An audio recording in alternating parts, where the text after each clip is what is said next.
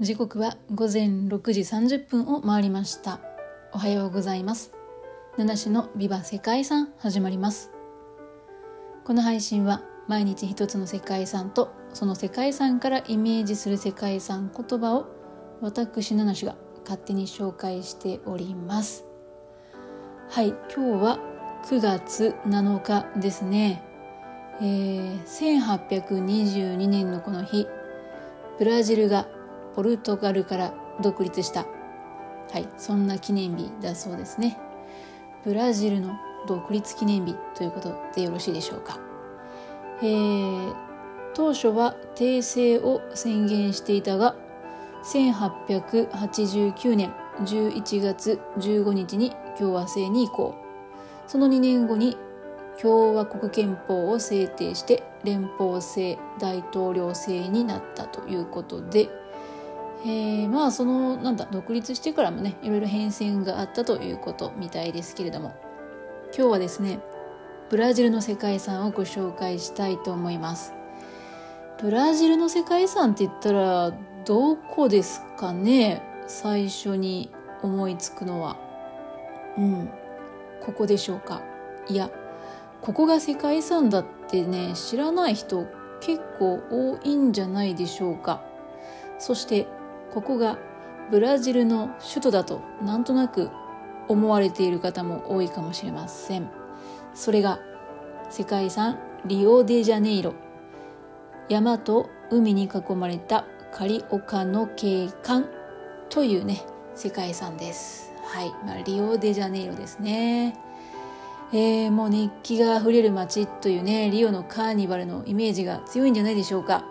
ということで世界遺産言葉も熱気あふれる街としております、えー、リオデジャネイロはですねブラジル第2の都市ですね。で日本語でリオデジャネイロというのは1月の川っていう意味だそうですか？そうです。かじゃないよ。そうです。はい。なぜ川かっていう解説はまあ後にまあそうかなと思うんですけれどもこのリオデジャネイロですね有名なあのリオのカーニバル。あとはまあ音楽ボサノバなんかをね生み出したっていうふうにも言われます。そして世界三大美港、ね、美しい港でもある。奇岩が連なる紺碧の海。そして白い砂の海岸線が印象的な街です。1950年代の終わりに当時の首都であるリオデジャネイロ、ね、で誕生した。ということだそうですね。えー、っと現在の首都はブラジリアなんですけれども、ね、かつてブラジルの首都がリオデジャネイロだったのでなんとなくブラジルの首都ってリオデジャネイロっていうイメージ強いかなっていうふうに思うんですけれども、えー、この今ねリオデジャネイロで見られる風光明媚な街を作り上げたのは陽気でエネルギッシュな人々だった。彼らはリオの街と自らを親しみを込めてカリオカなんていう風に呼ぶそうですね。あカリオカって言って、えー、カリオカっていうのはですねリオデジャネイロの住民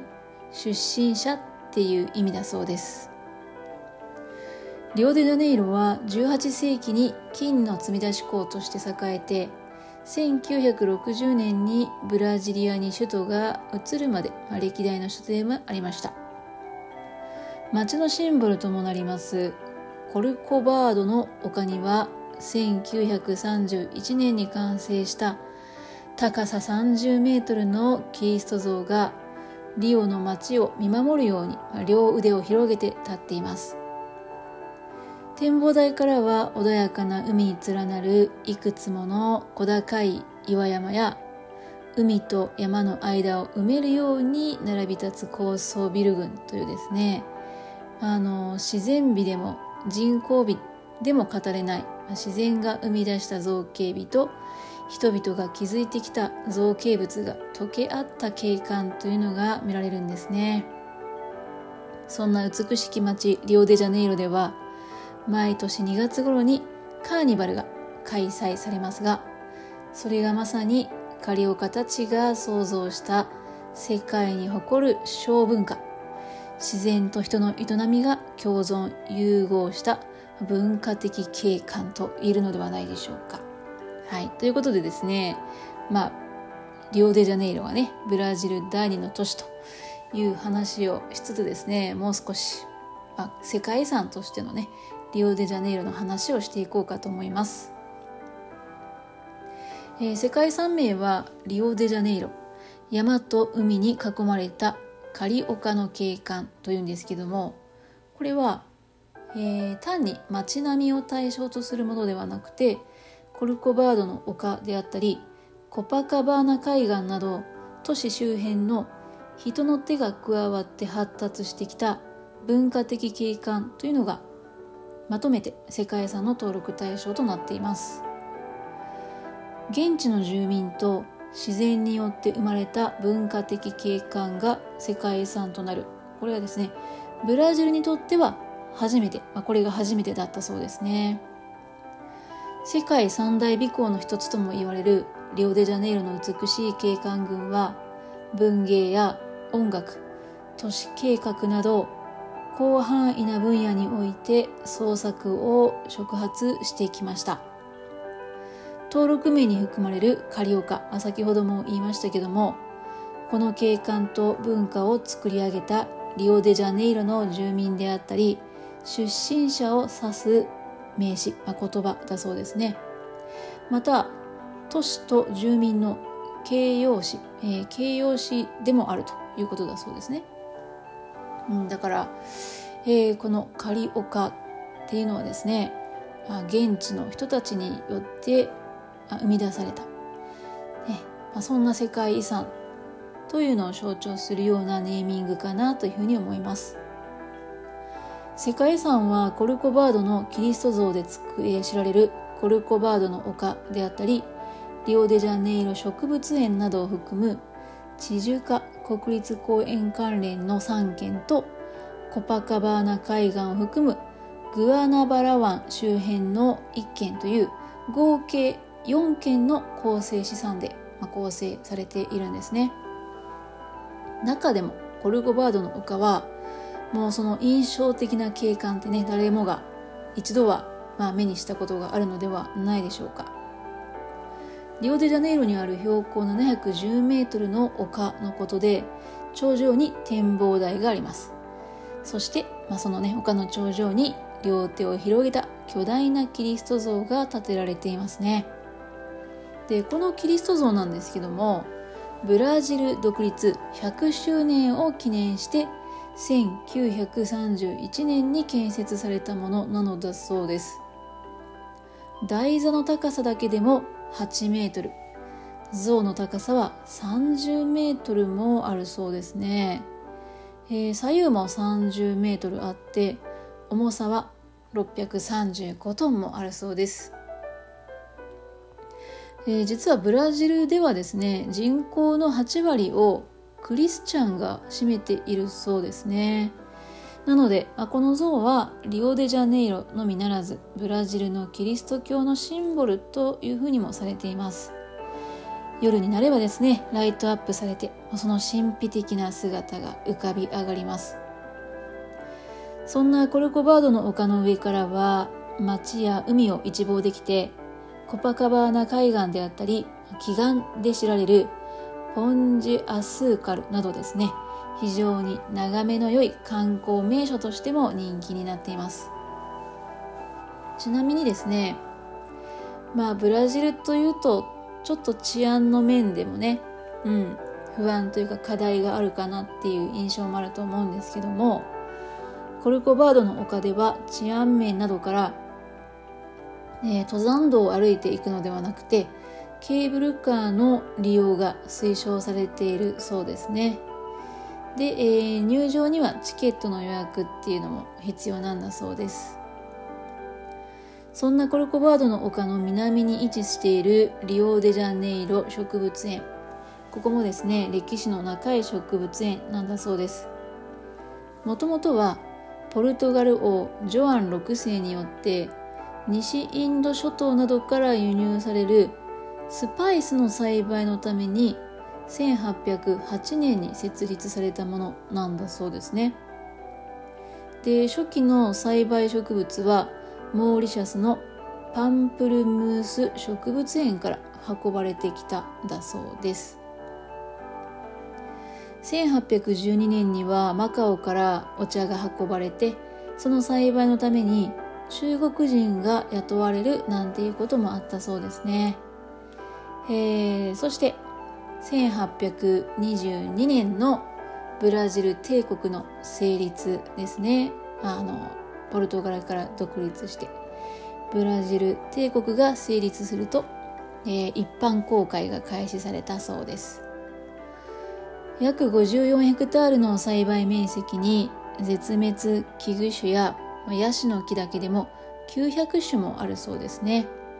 他にもブラジル原生の植物であったり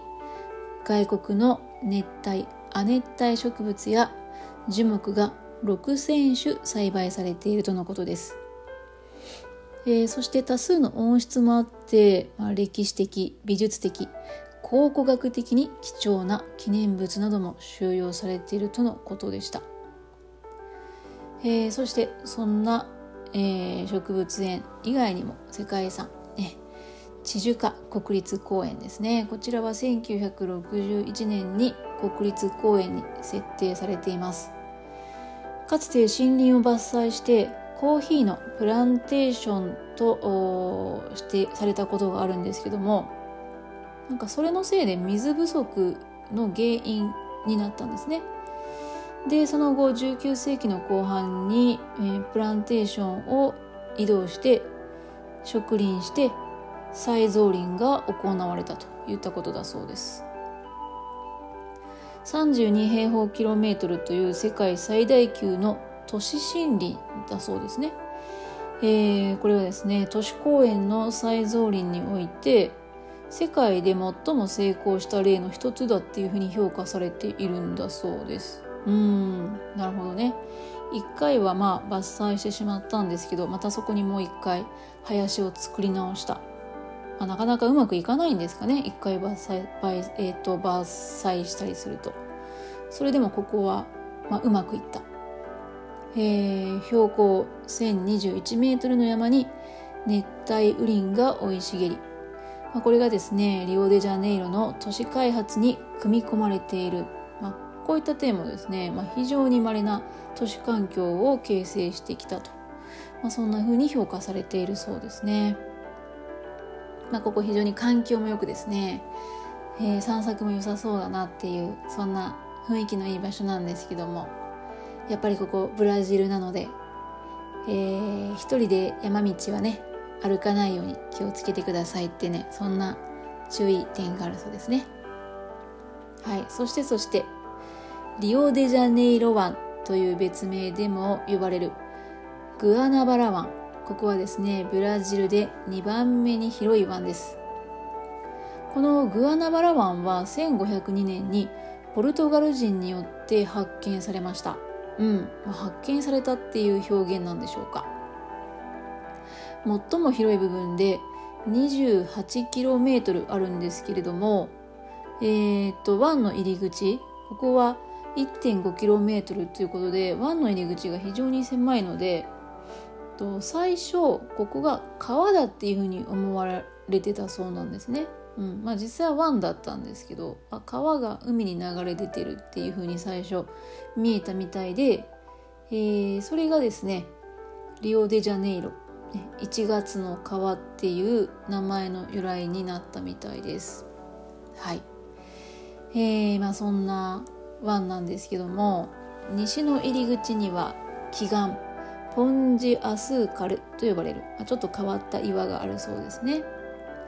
えー、そしてそんなポンジアスーカルとグアナバラ湾が市街地と調和した光景っていうのが、えー、すごくね美しい、うん。まあ、これはね世界遺産登録の一つの要因となったっていうふうにも言われております。そんなグアナバラ湾に面した海岸には戦没者の慰霊塔とか近代美術館などがあるフラメンゴ公園というのがあります。また沿岸部にはブラジル最大の保養地として世界的にも有名なコパカバーナ海岸がありますね。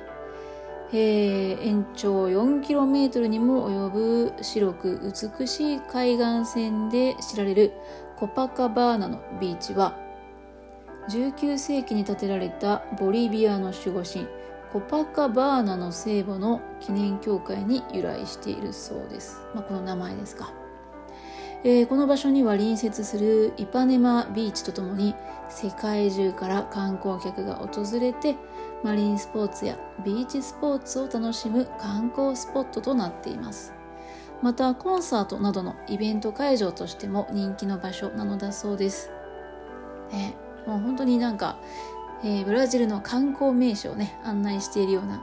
そんな内容になって、えー、しまいますけれどもね。じゃあ世界遺産としての価値っていうとねどうなんですかね？他の世界遺産と比べるとちょっと分かりづらい部分もあるんでしょうかね。世界遺産ね大好きだよっていう方はその文化的景観的な話をするとなんとなくイメージは、うん、できるかなとは思うんですけども世界遺産委員会ですね。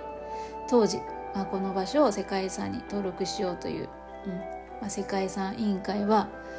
えー、この基準の適用理由について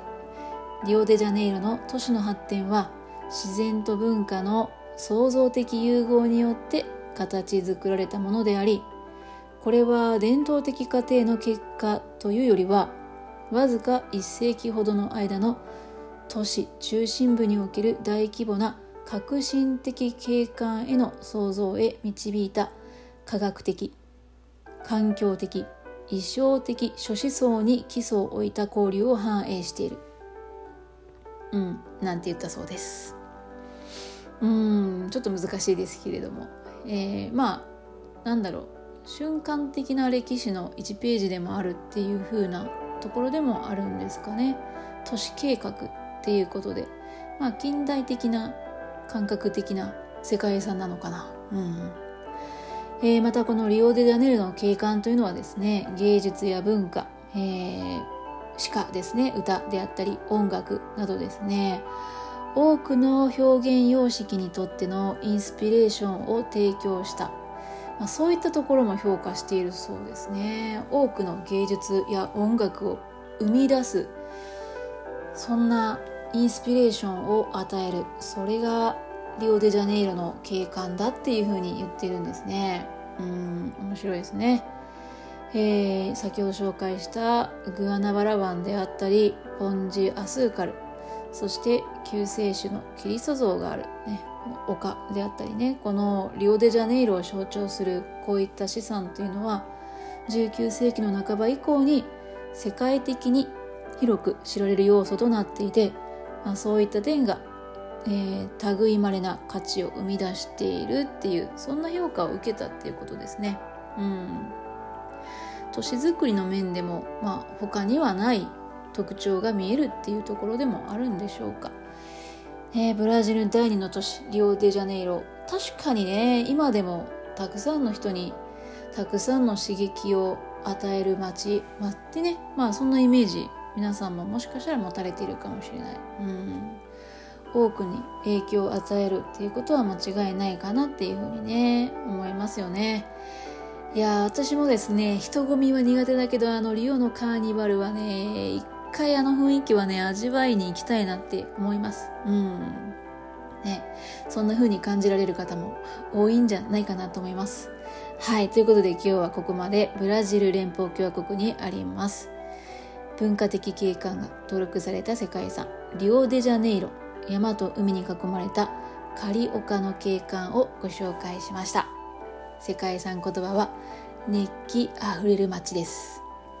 ということで本日も最後までお聴きいただきましてありがとうございます。皆様、本日も素敵な一日をお過ごしください。ナナシでした。